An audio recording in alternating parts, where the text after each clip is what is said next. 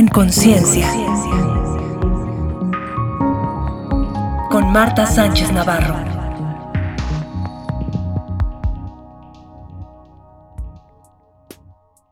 Hola amigos, amigas, bienvenidas, bienvenidos a este su podcast En Conciencia, nuestro episodio 22, qué barbaridad, qué rapidez, en este viernes 17 de marzo, ya el primer trimestre a la mitad, casi casi de este, este mes y ya sería el primer trimestre del año. ¿Sientes como todo va rapidísimo? De alguna manera se han acelerado los procesos. Y recuerda que cuando algo así sucede, pues afecta tanto en lo positivo como en lo negativo. Entonces es muy interesante aprovechar ahorita este este empuje, como quien dice, esta aceleración, para ponernos en la energía correcta, en lo positivo, en lo bueno, en la paz. Porque si científicamente lo que está pasando es que estamos pasando por un cinturón de fotones y esto hace, esto es luz y hace que se aceleren los procesos. Por eso lo malo se está poniendo muy malo pero también lo bueno se está poniendo muy bueno. Entonces yo lo veo como que nuestro trabajo consiste en darle la vuelta a nuestro carrito, eh, como si fuéramos en la feria. Íbamos en sentido contrario, íbamos en lo negativo, en el no hay, no me alcanza, no merezco, no me quieren. Y sabemos que nuestros pensamientos crean nuestra, nuestras experiencias, nuestra realidad.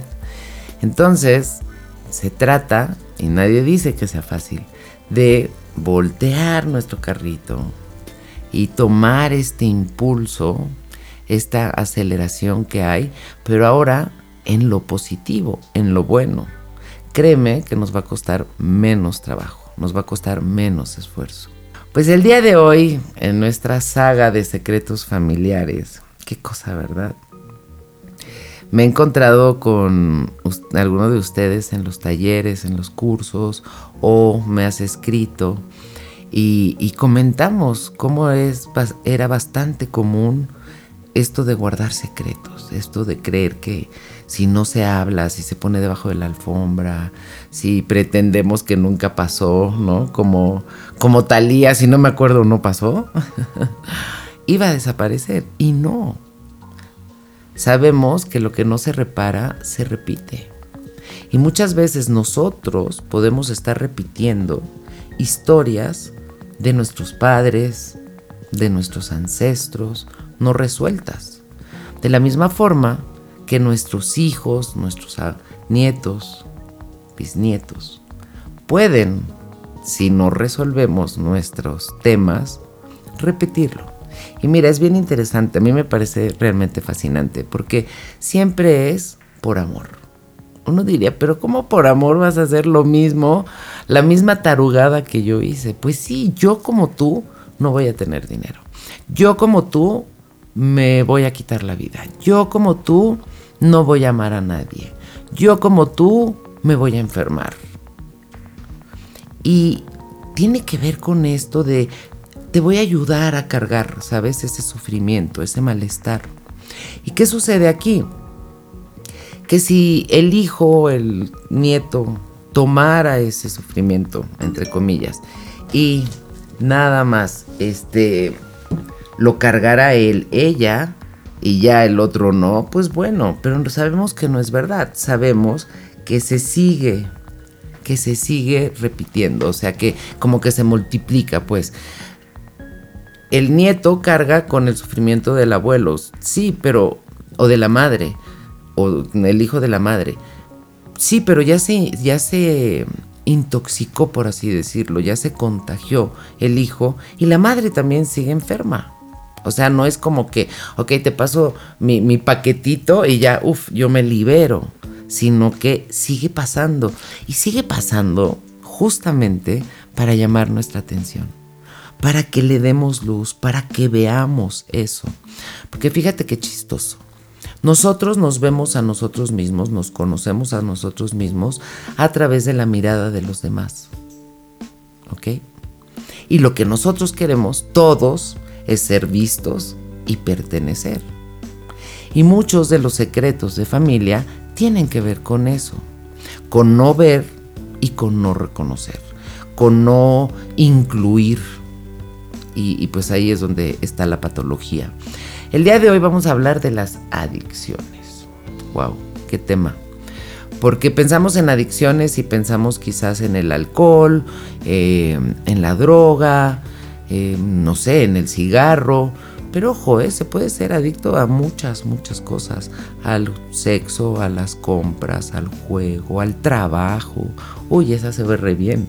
Claro que si nos preguntaron, oye, ¿qué prefieres? ¿Un adicto al trabajo o un adicto a una sustancia? Pues probablemente digamos al trabajo. Pero quienes viven con ambos te pueden decir, están igual de malditos. O sea, no lo veo, no conecta, no está. Adicción, sin palabra, sin habla. ¿Qué tal? Así como amoral, que no tiene moral, pues adicción es que no tenemos esta capacidad de hablar. ¿Qué quiere decir? Que en el momento que vamos creciendo, en estas huellas, en estos traumas que vamos como grabando en nuestro cuerpo, el ego va a querer siempre sobrevivir. También el, la vida en sí. Entonces, una forma de callar, una forma de no decir, es a través de una adicción. Estoy tapando algo que no quiero ver, que no puedo ver, que no tengo los recursos para verlo y entonces puedo caer en una adicción. Es muy interesante porque en Oceánica, que es de, de adicciones, primero el alcoholismo, luego ya también este, drogas, y lleva unos años donde también tratan bulimia y anorexia. ¿Qué tal? que resulta que la, el inicio es el mismo, es esta, esta adicción a este no poder hablar de algo. Entonces, por supuesto que tener un adicto en la familia altera las relaciones sociales, ¿no? En general. Em, se sabe el día de hoy porque teníamos esta percepción de que el que consumía o el que tenía la adicción era el del problema. Pero resulta que los que conviven, la pareja, pues está igual de malita. Y por eso está Alanón.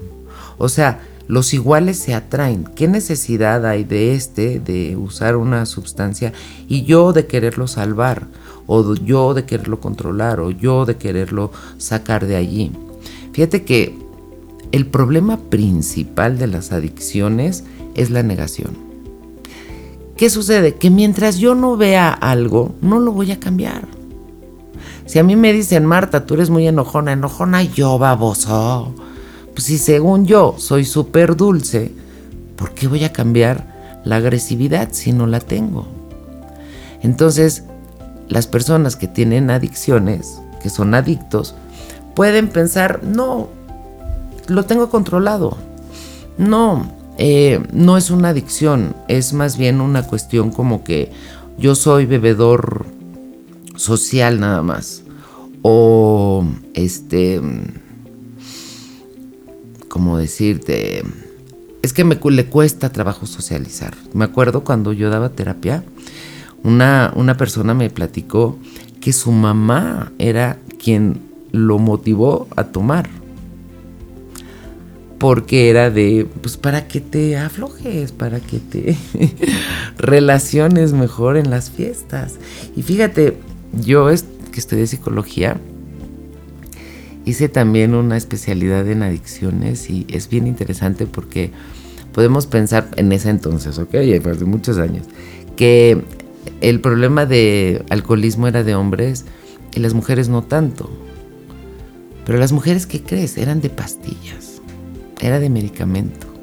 y muchas veces también con alcohol. Entonces, bueno, unos cruces espectaculares que, como te decía, lo que están es tapando algo.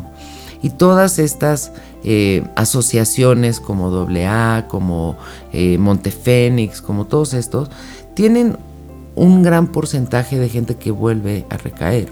¿Por qué? Porque, como te decía, lo principal es que la persona que está viviendo la adicción lo reconozca y que quiera cambiar.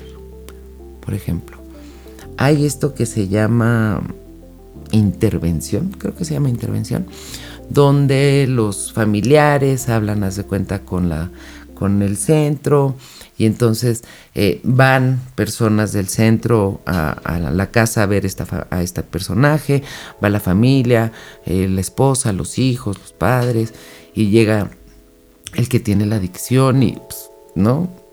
Les, le escribieron una carta y por supuesto que estas personas cuando están eh, estimuladas hacen muchas tonterías y hieren a personas, este, luego hay culpa, arrepentimiento, todo esto, pero luego otra vez. Y entonces les escriben estas cartas y es como un momento catártico, ¿sabes? Donde este personaje, pues claro, lo desarman porque no hay nadie más. Y le escribe una carta a la hija, el hijo, la esposa, la mamá. Y entonces, sí, sí, sí, ok, sí, acepto. Y lo agarran de ahí y se lo llevan al aeropuerto y lo llevan a la clínica de desintoxicación. Sabemos también que en las clínicas, en los, las cárceles, en lugares estos como para reformar, luego también terminan siendo como pues lugares donde por abajo sigue habiendo de lo mismo, porque además hablan de lo mismo, se platican entre ellos cómo era, cómo le hacían, como tal. Puede haber gente de afuera que siga metiendo sustancias, etcétera. El caso es cuando llega este personaje que, uy, sí, en esta catarsis y esta emocionalidad dijo, sí, hoy voy a cambiar. Y se va para allá. Y cuando llega, ¿no? Y empiezan todas las dinámicas y todo el todo, si esa persona no está convencida, porque es una enfermedad. Cuando nosotros que no tengamos la enfermedad pensamos o vemos a alguien, decimos, pues nada más no tomes. Ya nada más no te metas eso y ya. no compres, ya no te sientes en una mesa de juego. Pero es muy fácil decirlo. Y es por eso que estas personas tienen padrinos, que son gente que ha vivido la experiencia y que sabe desde adentro y que los puede contener. Entonces, em, cuando esta persona está allí y empiezan las dinámicas, los ejercicios, todo, su mente está como de que, sí, pero ahorita que salga, sí, pero ahorita que salga, sí, pero ahorita que salga. Y claro, salen y vuelven a las viejas andanzas. ¿Por qué? Porque no estaban convencidos. Cuando realmente la persona que tiene la adicción dice, ya estoy hasta el gorro. Por eso muchas veces dicen, lo mejor que puede pasar es que toque fondo.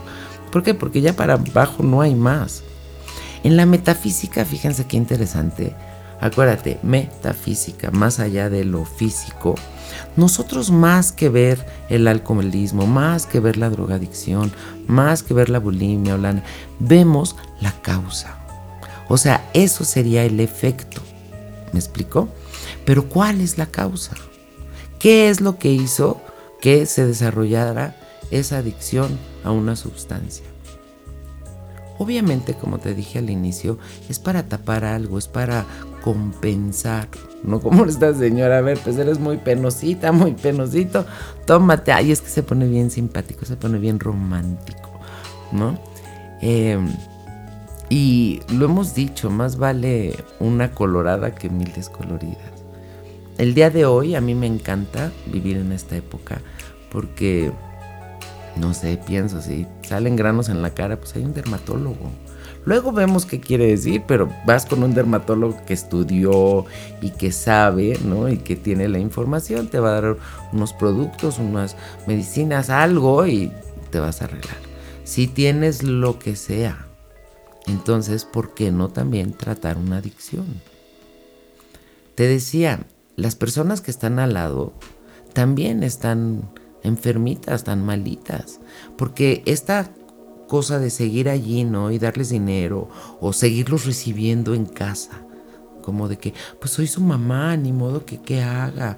Y, y, sabiendo que me robó dinero, que me va a venir a agredir, que... Entonces es donde te digo que es como el hambre con las ganas de comer.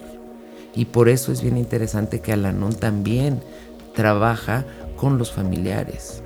Porque es bien fácil decir, no, el enfermo es él o ella. El que está mal es él o ella. Yo estoy bien. Y pues claro que no. Si nos juntamos es por algo. Y claro que también podemos salir en pares. Y es de lo que se trata. De sanar la familia. De sanar ese tema. Entonces muchas veces no se sana justamente por no hablarlo científicamente dicen, ¿no? Que si es de padre alcohólico con adicciones, pues muy probablemente también tenga el gen, etc. Yo creo que sobre todo lo que tenemos, tendemos a heredar es el rasgo de carácter. Entonces, ya sea que nos volvamos igual o completamente lo contrario, así anti alcohol rabiosos. Pero es lo mismo. O sea, algo estoy tapando allí. ¿Qué es lo que queremos? Un, equilibrio. Siempre el equilibrio es la sanación. Es bien interesante porque piensa en esto, o sea, el alcohol. Sí está permitido tomar alcohol. Ahora, porque en el siglo pasado, en 1920 o 10, no estaba. Y había un enorme mercado negro vendiendo alcohol, alcohol adulterado, tabaco. Y entonces se abre y ve la industria que, se desarrolla. Digo, puede haber botellas de, de coñac o de champán o de yo no sé qué, de unos precios extra así orbitantes. Y puedes tú ir a una tienda y comprar cajas y cajas y cajas de alcohol. Y lo único que van a pensar es, vas a tener una fiesta o va a haber una boda o va a haber un evento. ¿Ok? Entonces, eso es permitido. El tabaco, por ejemplo. Cuando yo era pequeña, se podía fumar en todas partes. Se fumaba en la cafetería, en los restaurantes, en los aviones. Imagínate la locura. O sea, alguien que iba en primera y el que iba ahí hasta atrás en el baño casi casi, pues, se fumaba el cigarro del de adelante. Ahí donde le apachurras para que se haga para atrás, había unos ceniceros. En muchos aviones todavía hay en programas de televisión. El que estaba entrevistando o en la noticia, pues estaba echando humo ahí, fumando como si nada. Y fue en los ochentas que cambió, porque además es una industria comercial, es una cuestión de, de, de venta. Y cambió, ahora vamos a ser muy fits, porque mi mamá me comenta que ella en los 50, 60 fumaban, pero sobre todo para presumir los anillos, ¿no? Y, usaban unos tacones que pues el día de hoy nos dicen que por supuesto son pésimos, de aguja, ¿no? De 20 centímetros de, alto, de 10 centímetros de alto, que son pésimos para la espalda. Y luego en los 80 cambia y cambia para un rollo super fit. ¿No? Y entonces ahora hay los aeróbics y ahora los suplementos y ahora los antioxidantes y los no sé qué. Y ahora en esta época, bueno, pues ya estamos en todo este rollo de vegetariano y vegano y orgánico y ta, ta, ta, ta, ta, ta, ta. Entonces, a mí lo que me llama la atención es, ahora, por ejemplo, en México, no sé de dónde me escuches, Dime de dónde me escuchas.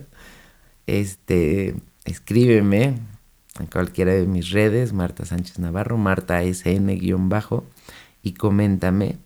Eh, aquí en México, hace 15 días se prohibió el cigarro. Pero se prohibió el cigarro al grado de que no pueden los establecimientos tener los cigarros a la vista. Entonces los tienen tapados. Claro, el alcohol sí pero los cigarros no. y si hablas a un lugar para que te los manden, no te los mandan. Y no puedes fumar en un restaurante, no puedes fumar en un hotel, no puedes fumar en una terraza, bueno, creo que ni en la calle. Qué locura, ¿no? Y por el otro lado, el cannabis, la marihuana, el día de hoy, pues hay muchos países, como en Estados Unidos, como en Canadá, como en Europa, donde ya es legal.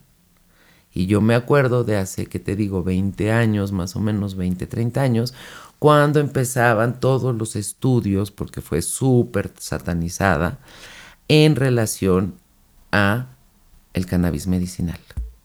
Y el día de hoy resulta que tiene unas propiedades increíbles para las personas con em, Parkinson, con muchas enfermedades. Entonces, es como, como muy chistoso. Ya ni hablar, ¿no? De lo que pudieran ser este, la ayahuasca, un hongo, un peyote. A eso nadie se va a volver adicto.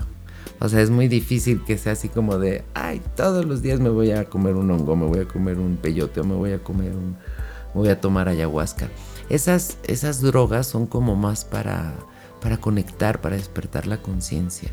Ojo, yo no estoy dando ninguna opinión, simplemente estoy compartiendo datos.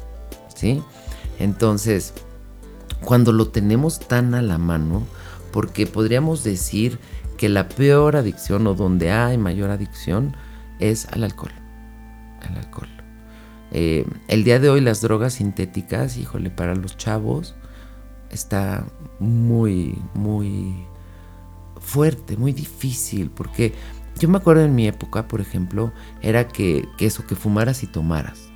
Entonces, no sé, 13, 14, 15 años, bien pedorritos y que ya querías ser grande, ¿no? Entonces ya te tomabas la cuba que te sabía horrible o te le dabas una fumadita al cigarro que estás escupiendo el pulmón, pero bueno. Entonces, ¿qué pasa ahora con estos chavos de 13, 14 años? Este, 50 años después, pues es la coca o el fentanilo o el cristal o, todas estas que, híjole, está muy fuerte, está muy fuerte. Pero también puede ser una adicción, amigos, amigas, el cutting. ¿Sabes cuál es el cutting? Esto que los adolescentes se cortan. Y, y, y, ellos dicen, ¿me explico? Leía a una chica en, en Instagram y me sonaba, porque tenía bulimia y se cortaba. Y me sonaba tanto como doble A, porque de verdad y prometí y hice y tal, y no puedo, ¿no? O como con la coca, que dicen sí, sí, sí, pero pues de repente algo de adentro, porque tanto la coca como el alcohol tienen dependencia física psicológica. Entonces resulta que el cortarse también y se cortan porque el dolor que sienten dentro es tan fuerte que es una forma de distraerse. Claro que nosotros como papás, como tíos, como adultos, dices, ay, ¿cómo? O sea, ¿cómo haces eso? Porque sabemos que se pueden infectar, porque tiene que doler, porque no está bien. Porque venimos de ese rollo de pues hace el siglo pasado o hace dos siglos y hasta el día de hoy, donde puede haber gente que se flagele, ¿sabes? Que se lastime en el nombre de Dios, que sea una forma de honrarlo. Claro que no. O sea, claro, Dios en su infinito amor y en esta libre albedrío, esta libertad total que nos da, sabe que esto es un sueño, que esto es apariencia, que tú no eres tu cuerpo. Pero por supuesto que si un padre ve eh, cicatrices en los brazos, en los muslos de su hijo, pues se va a sentir muy mal. Y así como te decía que a mí me encanta vivir en esta época porque hay una solución para todo, casi todo, la hay también para esto. O sea, se puede ir a una terapia, se puede ir a una constelación familiar, se puede hacer algo al respecto. Pero recuerda, el primer paso es que esa persona quiera. Es que reconozca, sí tengo un problema, sí ya no está siendo divertido. Yo tengo una amiga, no seas mi amiga para que no te ventane, no saben quién es, que pues sí era muy, pero muy divertida, muy divertida. Y podríamos decir que era un alcoholismo social, ¿no? Pero pues sí, ya se tomaba hasta el agua de los floreros.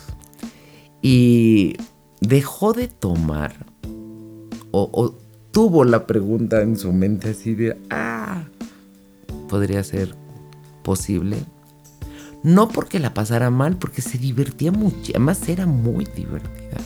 Era muy audaz, era muy intrépida, era muy chistosa, ¿sabes? Hacía cosas que, pues sí, que hace la gente así. Pero dejó de tomar y tomó terapia. O sea, primero se cuestionó, ¿podría yo dejar de tomar? Por las crudas. Porque las crudas ya eran insufribles. Claro que no es lo mismo a los 13, 14 años, una cruda, a los 20, a los 30, a los 40, a los 50, mucho menos a los 60. O sea, es una máquina, es una máquina increíble, pero es una máquina. Y entonces dejó de tomar. Y pues sí, se fue un poquito para el otro lado. Ahora ya está más como en medio. Pero también entendimos que era como, tengo que realmente romper con eso. Y yo creo que el alcohol puede ser de los más difíciles porque seguimos yendo a fiestas, a reuniones, porque siempre que hay una celebración, pues va a haber alcohol. Y me parece muy simpático cómo si nosotros nos medimos, no hay problema. ¿Ok? Si yo tomo, em, ¿qué te digo? Un tequilita de aperitivo, pues no hay problema. Si yo me tomo en el fin de semana, en la noche, una copa de vino, en la cena, pues no hay problema. ¿No? Problema sería cuando yo tengo que estar tomando todo el tiempo ok. Eh, una persona diría, porque hay gente eh, que fuma, por ejemplo, nada más cuando va de fiesta. ¿No te parece genial? Pero se fuma las cortinas, o sea, lo que encuentras, ¿sabes? La cajetilla, la tuya y la del otro. Pero al día siguiente no vuelve a fumar. Y si no va en un mes a una fiesta, no fuma. Eso a mí me parece muy eh, raro, porque también el cigarro tiene químicos para hacernos dependientes físicamente. O sea, también psicológicamente, pero también físicamente. Y se me hace maravilloso que estas personas puedan llenar su cuerpo de tabaco, tabaco de alquitrán, de todas las porquerías que tiene el cigarro, y luego al día siguiente, ya, no. Cuando la gente que fuma, pues dice, no, de verdad me cuesta mucho trabajo. Como dicen, dejar de fumar es súper fácil, ¿no? Lo he intentado mil veces. Entonces, pero luego podemos pensar en, ¿qué? ¿En la coca? No, pues la coca no. O en la mota, porque habrá gente que diga, no, bueno, yo me fumo un, cigarro de mota el fin de semana o antes de dormir y duermo como angelito. Entonces si te das cuenta cómo es una cuestión de moralidad y es una cuestión como también del gobierno que diga cuáles sí y cuáles no es chistoso porque en Holanda, donde es legal hace muchos años, muchos, te estoy hablando los 70, la marihuana, los holandeses no fuman marihuana. claro que los turistas sí, pues sí, tienen que ir a un cafecito. De la misma forma que los holandeses no van a las vitrinas con las mujeres. Pero si eres un turista, no puedes no ir a Ámsterdam, ir a Ámsterdam y no ir a las vitrinas. Entonces, creo yo que es una sociedad como muy permisiva en ese sentido, de que nuestros hijos nos ven tomar desde chiquitos y que para ellos, como te decía, pues es, es como para pertenecer, es divertido. Y que si nosotros no vemos realmente que hay, cuando hay un problema y no le ponemos luz, porque es lo que te digo, o sea, mientras estemos en la oscuridad y esté en secreto, ¿cómo se va a resolver? De verdad, nadie es tan malo, tan malo, ni nadie es tan bueno, tan bueno. Y en el momento que reconozco que tengo un problema, por eso en doble A y estos es el, el, estrado, ¿no? Donde te paras a platicar tu, tu testimonio y eso sana muchísimo también, porque escuchas de repente otras historias y dices, ay, sí, yo me siento así, o a mí me pasaba así, o yo también hice eso. Y como te decía anteriormente, el secreto crece porque está secreto, porque está guardado, porque no, no, no hay luz, porque no hay entendimiento, porque no hay eh, resignificación, porque no podemos sanarlo, porque no podemos entenderlo. Y entonces esta saga justamente es para atrevernos a traerlo a la luz. Darnos cuenta que ese es el tema que venimos a, trabajar, a sanar. Que nosotros como espíritus, antes de reencarnar, lo hemos platicado muchas veces, elegimos la época, la familia, el, equipo, el cuerpo, el sexo, el tiempo, todo, pero también con estas lecciones. Y entonces, si una de esas lecciones, si uno de esos temas es el, una adicción, hay que trabajarla. Mira, por ejemplo, la bulimia, la, anorexia, como no hay un cambio de estado de ánimo, o bueno, de percepción, muchas veces la familia, los que están alrededor, pueden apoyarlo sin saberlo. ¿Por qué? Porque el chavo, la chava empiezan a adelgazar. Digo el chico o la chica, porque antes eran puras chicas y ahora también hay chicos. Qué pena, ¿no? Con, tanto, con tanta presión y con los estándares de belleza y de juventud y de el supercuerpo y tal, entonces hay esta presión que una alternativa pues sería una de estas dos. Y cuando esta persona, ¿no? Se da cuenta y lo reconoce que tiene este problema. Porque los que están alrededor, te digo, como era gordita o gordito, o llenito, llenita, y de repente empieza a adelgazar. Y en nuestra mente teníamos grabados que ser delgados o flacos es mejor y es estar sano a estar gorditos. Entonces decimos, uy, qué bien te ves. ¿Qué estás haciendo? Y claro, no sabemos que está vomitando o que está tomando laxantes o que no está comiendo, que está tirando la comida. Y motivamos a que siga con eso. Y las personas que sufren de anorexia o de bulimia, es lo mismo, te lo prometo, es como de, ya no voy a vomitar, te lo juro, Diosito, te lo juro, te lo juro. O ya voy a comer y de repente, ¡pum!, otra vez. Entonces es ahí donde los nutriólogos se dieron cuenta que no es una cuestión de te voy a enseñar a comer, sino que es una cuestión emocional. Siempre las emociones tapadas van a salir de una u otra forma.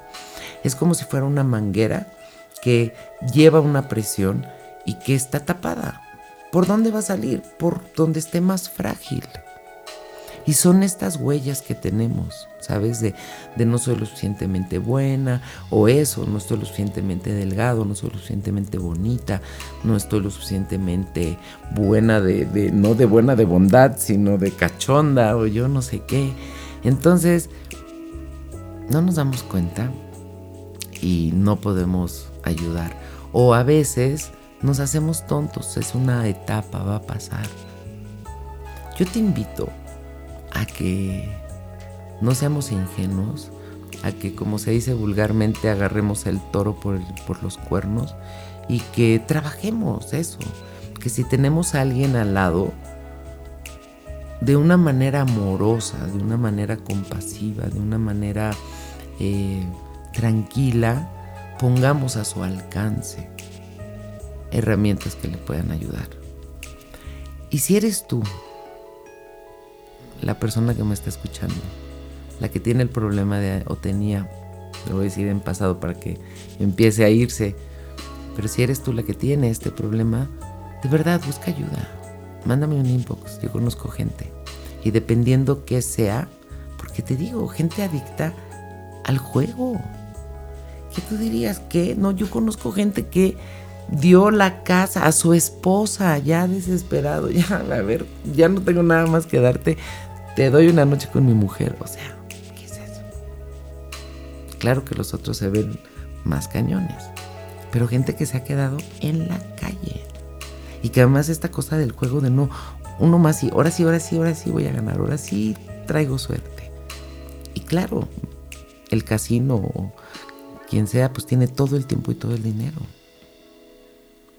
Entonces, ¿qué es importante? Primero que nada, reconocerlo. Reconocer que es una emoción atorada. O sea, no es mi culpa. La culpa, recuerda, es de las emociones más banales. Y tampoco soy una mala persona porque tenga este tema. Al contrario, soy luz, soy espíritu, soy eh, divinidad. Y traigo este tema. Vengo a jugar con este problemita, con esta situación, para resolverla. Y entonces si lo traemos a la luz, es más fácil resolverlo. Y las personas saben y tienen a la gente alrededor que los vamos a apoyar. Y a su vez, pues los que estamos alrededor también necesitamos ayuda. Entonces, ¿qué tomaría para que todos bajáramos las barreras, reconociéramos que hay un problema y tomáramos acción para resolverlo? De verdad, es mucho más fácil de lo que creemos. Eh, estaba pensando, ¿no? Cómo en las fiestas, en Navidad, en esto, y cómo se tapa eh, situaciones o cómo se pueden quedar grabadas y cómo puede haber gente que vaya escalando en, esta, en este tema. Entonces, es bien importante que nos veamos los unos a los otros, o sea, que tú veas a tu gente, a tus hijos, a tu pareja. Que te veas a ti. Porque como te decía, nosotros nos vemos a través de los ojos de los demás. ¿Qué tomaría para que yo empiece a verme a través de mis ojos? Y entender que yo no estoy allá, en el afuera, en la apariencia. Yo estoy aquí. Yo soy. Y yo soy lo que yo soy. Y yo soy un espíritu. Yo soy amor. Y venimos a darle amor, a ponerle luz, a darle sanación a esta situación. Así es que Amigos, amigas, si tienes una adicción, si conoces a alguien que tenga una adicción, hay un montón de lugares, de centros, de terapias, de eh, herramientas para salir de ahí. No estás sola, no estás solo, no eres el único y ese tema es para que lo resuelvas, no para que lo escondas y no para que te vayas con él. Porque ¿qué pasa si no lo resuelves en esta vuelta? Pues vas a regresar. Es como cuando uno no pasa el examen. Pues no hay nada, no hay castigo, no pasa nada, sino simplemente, ¿qué crees? Te vas a extraordinario. Entonces, yo creo que aquí y ahora es mejor. Y si estás escuchando este podcast es por algo. Y estos secretos de familia vamos a abrirlos. A lo mejor el que tiene el problema es un amigo, es un conocido, pues ahí es más difícil si te da entrada bien. Pero si eres un familiar, nuevamente, confronta la situación. Si hay solución. Si hay gente que ha aprendido por el como con el solo por hoy y de 24 horas en 24 horas en 24 horas se echa toda una vida. Y la verdad, mira, quien tiene la adicción es el que sufre. Claro que los de alrededor también, pero recuerda, adicción. ¿Qué no está diciendo? Que no me atrevo a hablar. Entonces, amigas y amigos, ayudemos, hablemos. Acuérdate que la eh, llave de escape es la boca. ¿Va? Te mando un beso muy grande, un abrazo muy apretado y nos escuchamos en la próxima. Gracias. En conciencia. Con Marta Sánchez Navarro.